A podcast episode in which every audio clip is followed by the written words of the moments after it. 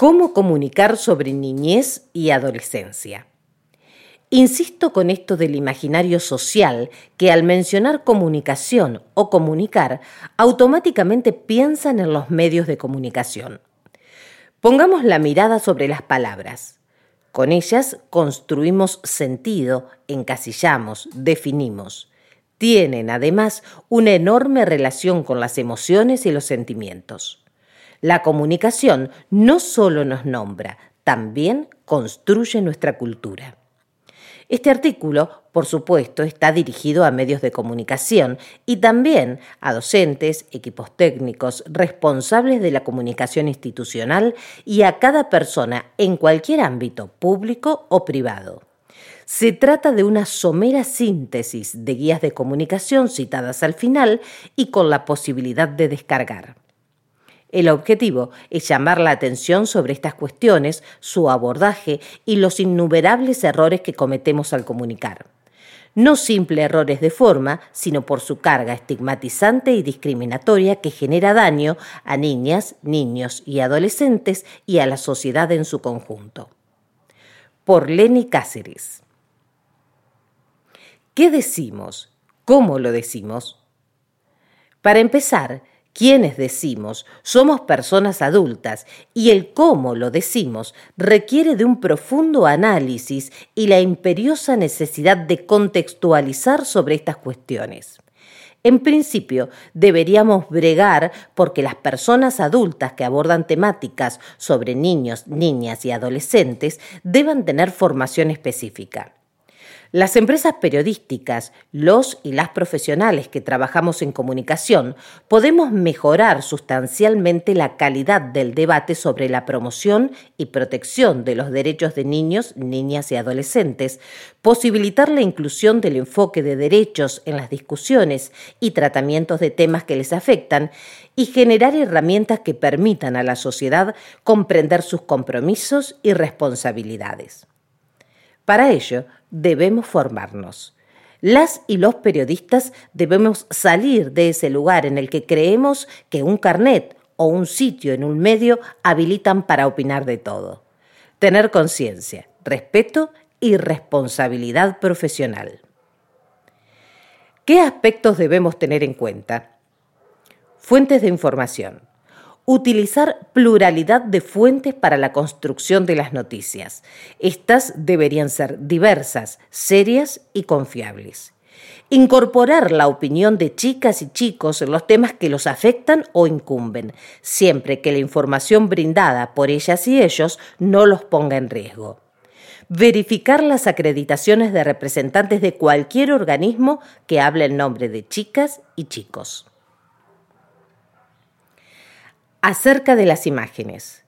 Mostrar a chicas y chicos en acciones positivas y evitar las imágenes que vulneren sus derechos. Prescindir de recursos técnicos de edición, pixelado, desenfocado, porque suelen ser insuficientes a los efectos de preservar la identidad de niñas, niños y adolescentes.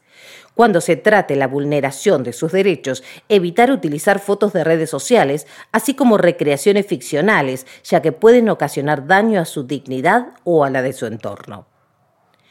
Uso del lenguaje asumir una activa responsabilidad en el uso del lenguaje, de manera que sea inclusivo, no sexista y respetuoso. Evitar generalizar, estereotipar, condenar y utilizar términos descalificadores y discriminadores. Los medios son el lugar por excelencia donde el lenguaje impacta en lo social. Se recomienda utilizar, sí, niñas, niños, adolescentes, chicas, chicos y jóvenes, no menores. Sí, chicas y chicos en situación de calle, no chicos de la calle. Sí, adolescentes en conflicto con la ley penal, jóvenes infractores o presuntos infractores a la ley penal, no menores delincuentes o jóvenes delincuentes. Sí, explotación laboral infantil o en la infancia, no trabajo infantil. Sí, explotación sexual infantil o en la infancia no prostitución infantil. Comunicación audiovisual. Promoción, derecho y defensa de derechos. Los contenidos de la programación deben ser compatibles con los derechos de niñas, niños y adolescentes, sus principios, fundamentaciones y regulaciones en el marco de la Convención Internacional de los Derechos del Niño, Niñas y Adolescentes y leyes nacionales y provinciales, Ley 26.061 de Protección Integral de Niñas, Niños y Adolescentes, Ley 26.522 de Servicios de Comunicación Audiovisual y Ley Nacional 26.206 de Educación y Ley Nacional 26.150 de Educación Sexual Integral. Información se debe garantizar el acceso a información local, nacional e internacional, contextualizada y adaptada a la comprensión de niñas, niños y adolescentes, que aporte el entendimiento de los procesos sociales de esas tres instancias, evitando la morbosidad, las imágenes crueles y las escenas violentas que no resulten imprescindibles para el conocimiento del hecho noticioso se debe observar la protección integral en las noticias que involucren a niñas, niños y adolescentes, no aportando datos que permitan su identificación pública en situaciones de violencia. Federalismo. Se debe promocionar el respeto y debe haber presencia en pantalla de las realidades de las diferentes regiones y provincias del país, impulsando especialmente una producción de contenidos de carácter federal. Curiosidad. Se debe fomentar la creatividad e incentivar el interés por la investigación, la experimentación, el placer del descubrimiento, la búsqueda del conocimiento y todos los lenguajes artísticos. Diversidad. Se debe tener en cuenta la diversidad en sus dimensiones, cultura, de género, de idea y de formas de entender el mundo, de capacidades, contextos sociales y realidades socioeconómicas, credos, orígenes, rasgos físicos y lenguas. En la grilla de programación deberá estar presente también la diversidad de estéticas, formatos y procedencia, fuente u origen de los contenidos. Voz propia se deben incluir las perspectivas de niñas, niños y adolescentes a través de sus voces, opiniones, intereses y puntos de vista, prestando atención a las diferencias originadas en su pertenencia social, evitando la estigmatización y propiciando una contribución activa de ellos en la generación de los contenidos. Capacidad crítica se debe estimular la capacidad de observar y analizar críticamente las representaciones de la realidad que ofrecen los medios de comunicación, propiciando la reflexión, la creatividad y la imaginación. Recreación. Se debe impulsar la diversión, el tiempo libre, el esparcimiento saludable y el juego, incentivando la actividad física más allá de las pantallas y las tecnologías. Dignidad. Se debe incentivar la autoestima y la promoción de la integridad y el respeto a la identidad, evitando situaciones de humillación o ridiculización, la transmisión de prejuicios o estereotipos o cualquier otra forma de discriminación se debe contribuir a la comprensión social de niñas, niños y adolescentes como sujetos de derecho y la violencia física o simbólica no debe ser apelada como forma de entretenimiento o como vía eficaz de resolución de conflictos. Hábitos saludables se deben producir y difundir mensajes apropiados al público al que van dirigidos desde el punto de vista cognitivo, emocional y de desarrollo, evitando incentivar el consumismo y las conductas destructivas y autodestructivas. Se deben promocionar hábitos de cuidado del cuerpo y del ambiente, evitando la emisión de mensajes que inciten a una nutrición de baja calidad y al consumo de sustancias tóxicas y o psicoactivas, y se deben excluir estereotipos corporales que puedan llevar a afecciones derivadas de trastornos alimenticios. Audiencias. Se deben distinguir las diferentes edades, permitiendo identificar a los grupos etarios a los que se dirige la programación, tanto por los temas como por los tratamientos elegidos, y se debe considerar la posibilidad de que los contenidos audiovisuales lleguen a un público menor de edad al identificado como destinatario.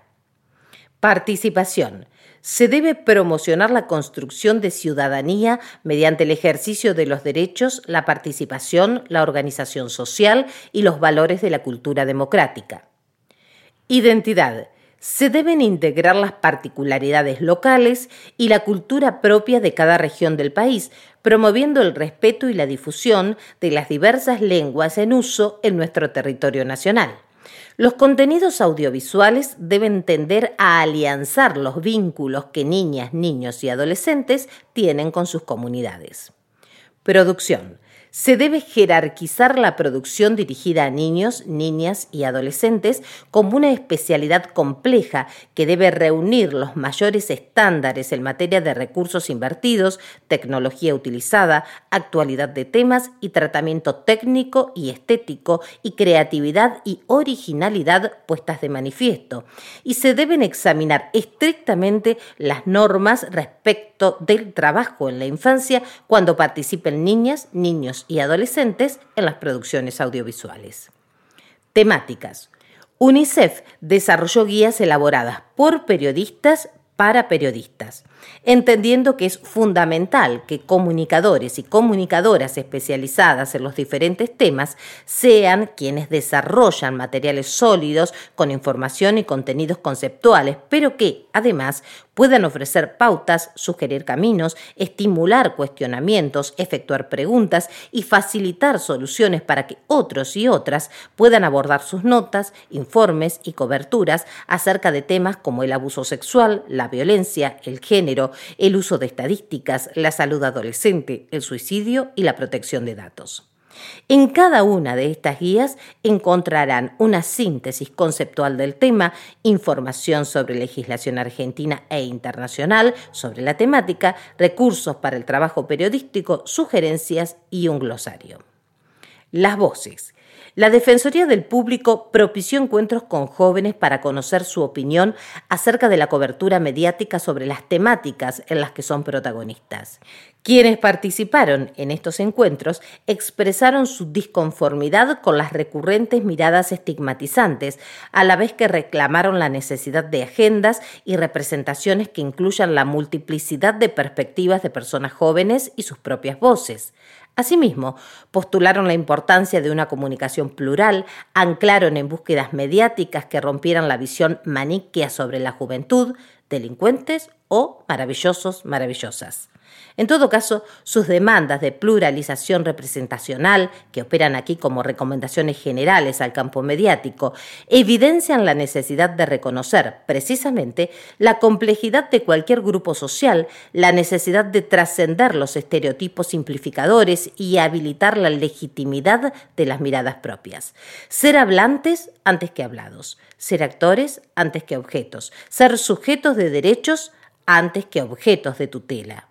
La distancia que las personas jóvenes manifiestan respecto del tratamiento mediático sobre ellas y ellos es una alerta acerca de la escasa identificación que reconocen en aquellos discursos que presuntamente dan cuenta de su persona.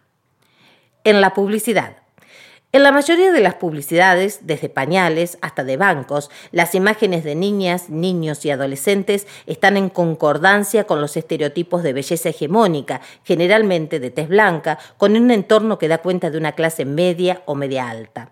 El modelo de ser y o para pertenecer inalcanzable para millones de niñas, niños y adolescentes que observan de manera pasiva esa realidad que les es ajena no solo no se sienten incluidos e incluidas, sino que sienten la discriminación.